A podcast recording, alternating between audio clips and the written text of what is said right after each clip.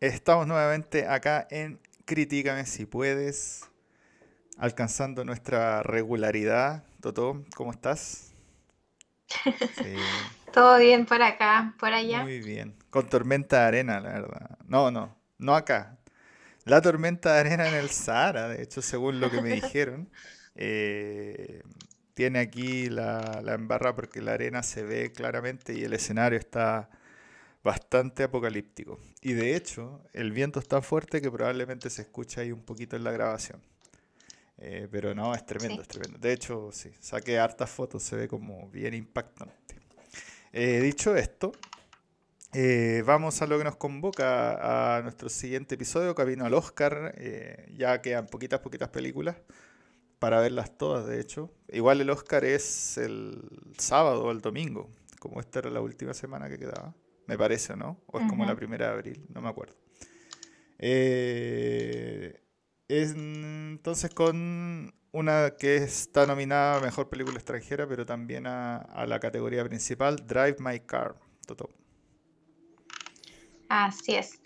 Esta película está dirigida y co-escrita por Ryusuke Hamuru, ya mal, Hamaguchi, y está basada en el relato, en el relato eh, corto de Haruki Murakami de su colección de cuentos del 2014, Hombres y Mujeres. Y el estreno mundial de esta película fue en el Festival de Cannes del año pasado, donde ganó tres premios y el más importante ganó a Mejor Guión. También, como dijimos anteriormente, obtuvo cuatro nominaciones en los premios Oscar. Mejor película, mejor director, mejor película internacional y mejor guion adaptado. Y esta película es la primera película japonesa nominada a mejor película en los premios Oscar y también ganó en los Golden Globes o los, oros de oro, los Globos de Oro a mejor película en lengua no inglesa.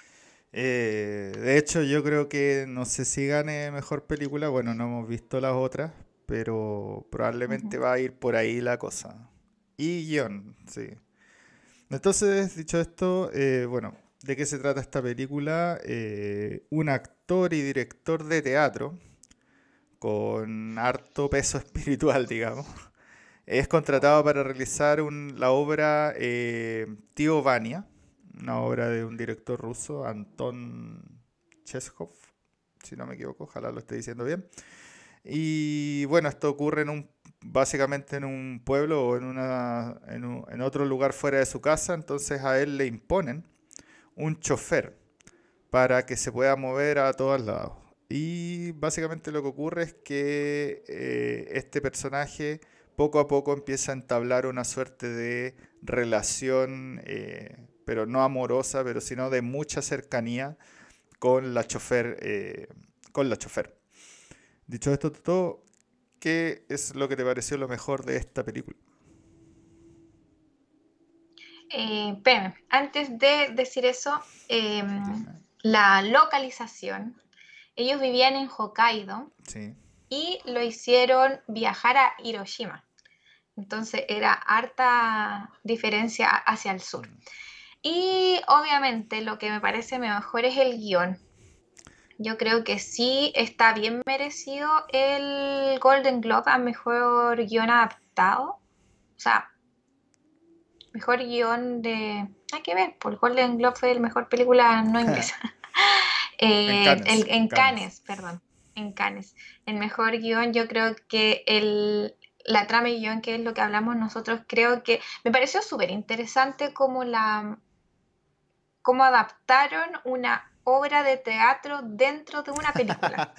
Eh, de hecho... está bien dicho ahí. Sí, sí, no, de hecho hay que decirlo que ese como artículo del teatro me parece como que lo creó Shakespeare, así como que Shakespeare fue el primero que se le ocurrió hacer una obra de teatro dentro de una obra de teatro, así una, una cosa loca, pero acá, claro, hacen lo mismo o es similar o uno está viendo cómo lo hacen. Es un artefacto que ha sido usado hartas veces más, pero pero lo hacen muy bien acá, ese es el tema. Em, sí.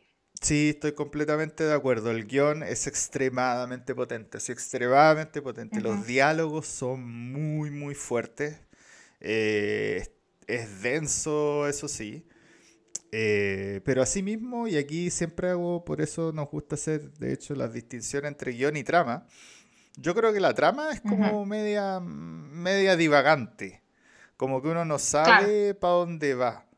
O, y de hecho a mí nunca me quedó claro. Yo la, no, yo la encontré como muy simple nomás, como que fue una excusa para adaptar la, como adaptar la obra a esto, incorporar la obra o incorporar como la vida de él como guionista a, mostrar más lo que era la obra en sí.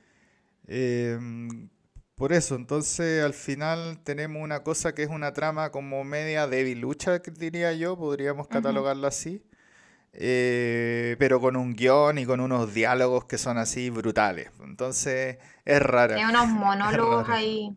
Sí, Es rara la cosa. Ahora hay que decirlo eh, como una especie de introducción a este director.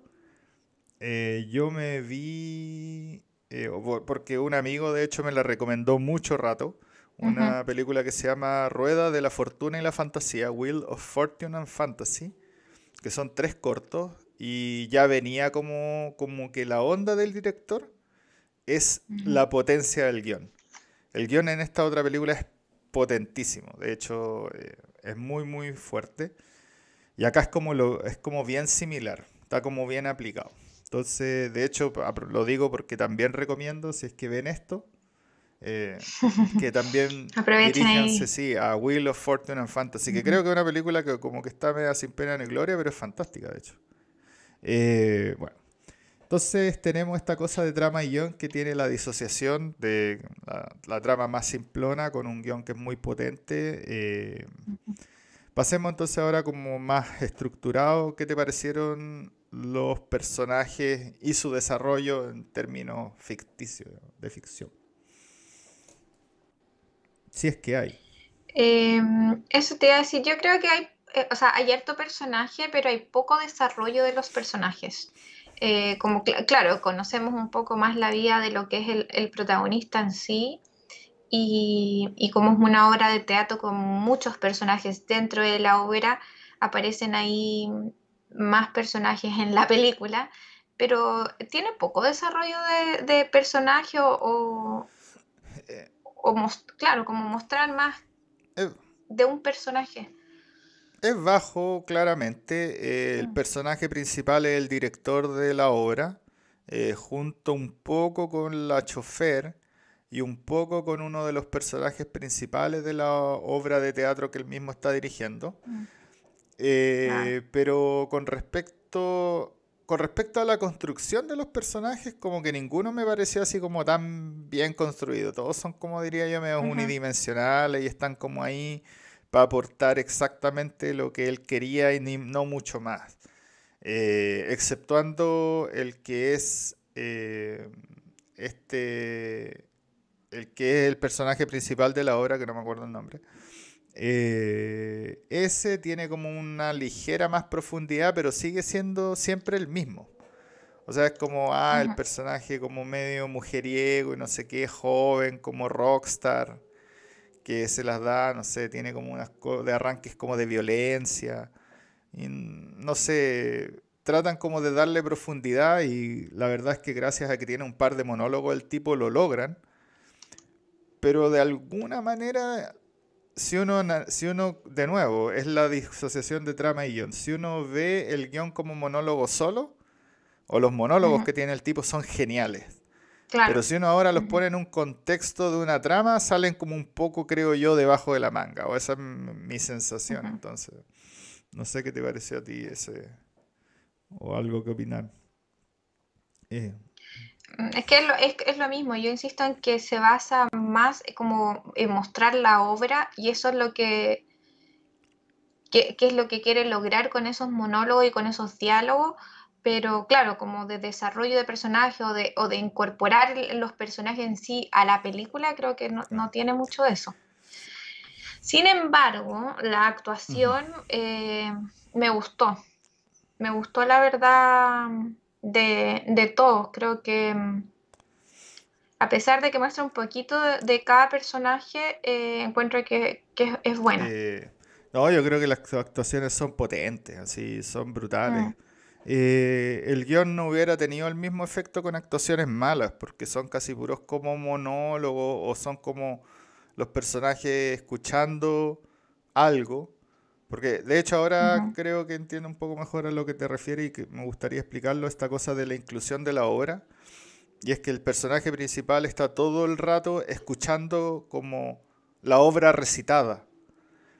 Y como que... Practicaba los diálogos de la obra. Entonces, una de las gracias de la película en sí misma es que como que lo que siente el personaje principal siempre está plasmado en alguna sección de la obra. Entonces es como... Es como brutal, porque el tipo como que siente que la obra le habla, básicamente, o, esa es como la sensación. Entonces... Sí, esa sensación da. Entonces la, la, creo yo que una actuación paupérrima eh, no hubiera logrado el efecto. O sea, muchos de reacción a, los sonidos o, a estas grabaciones que él tenía. Y luego tiene la potencia de los monólogos. Los monólogos sin actuaciones como buenas, buenas, hubieran pasado sin pena ni gloria. Entonces yo creo que la actuación es otro elemento súper, súper potente. Es, para mí es lo que le viene eh, después del guion. El guion y la actuación casi que acaban de la mano. Em, sigamos con otro punto. ¿Qué te pareció la música?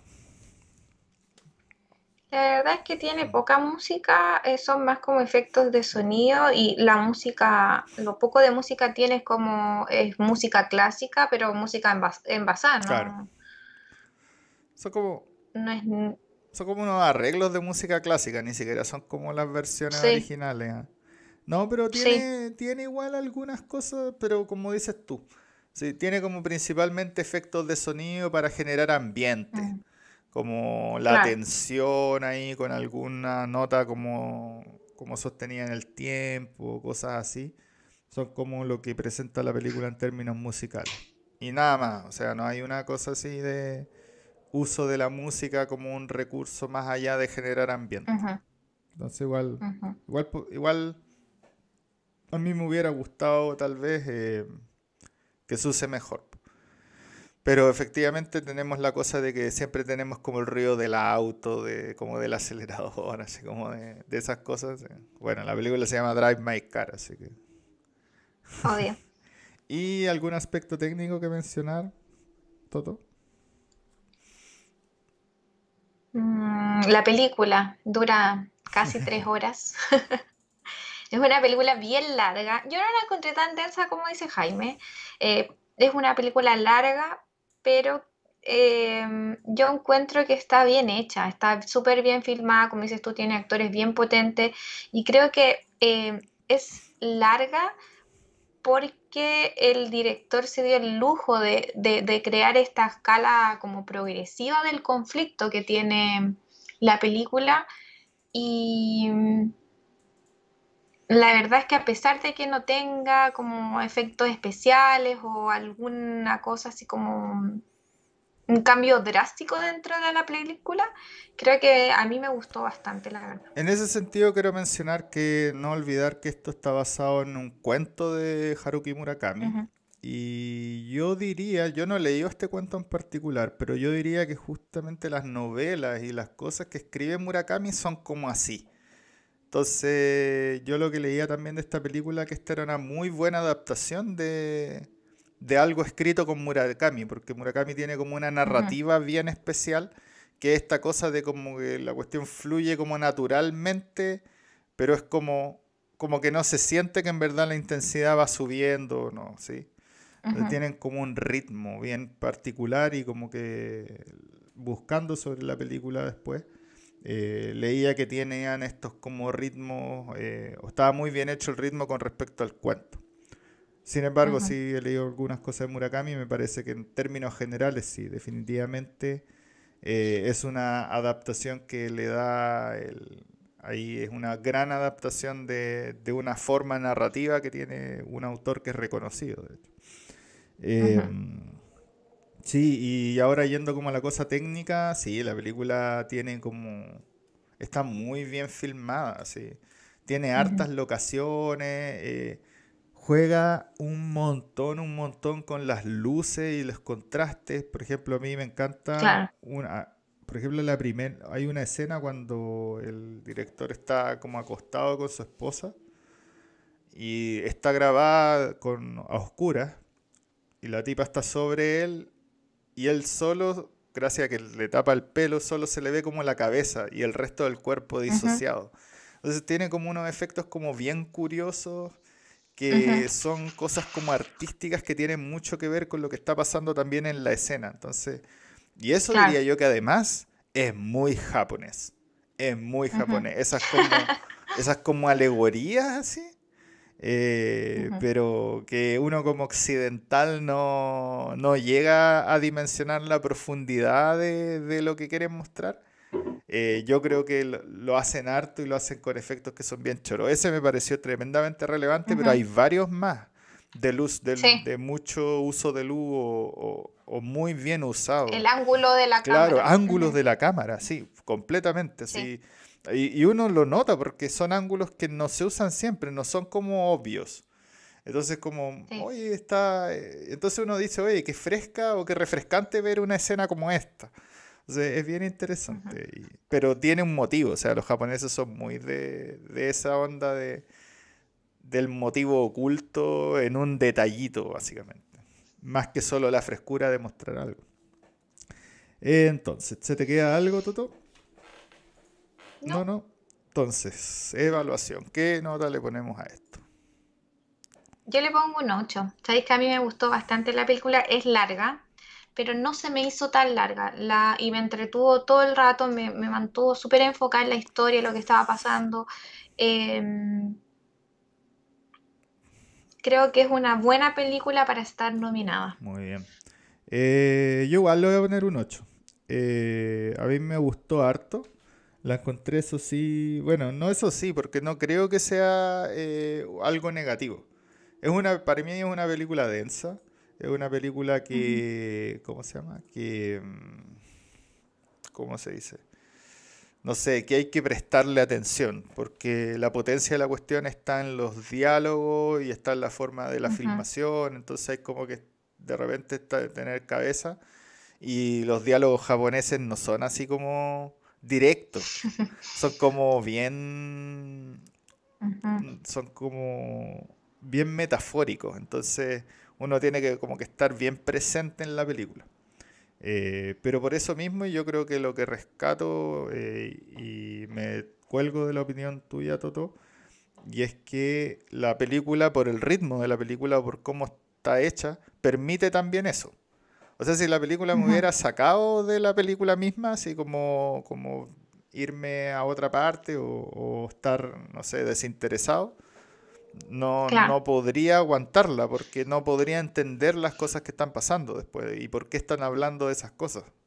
Entonces, entonces la película hace bien, porque si bien muestra diálogos densos, también por otro lado permite que uno esté siempre concentrado. Entonces está bien hecha.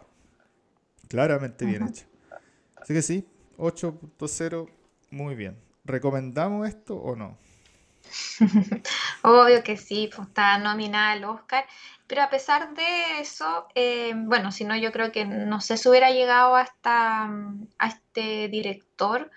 Eh, bueno, a ti te lo habían recomendado, sí, otras películas de él, pero yo no he visto todavía la película que dice Jaime, la, tengo, él me la compartió para verla, eh, pero quiero destacar, no es que me haya fascinado la película, la encuentro buena y me gustó, pero creo que es mucho decir, pero yo considero que es como una obra de arte en cinematografía.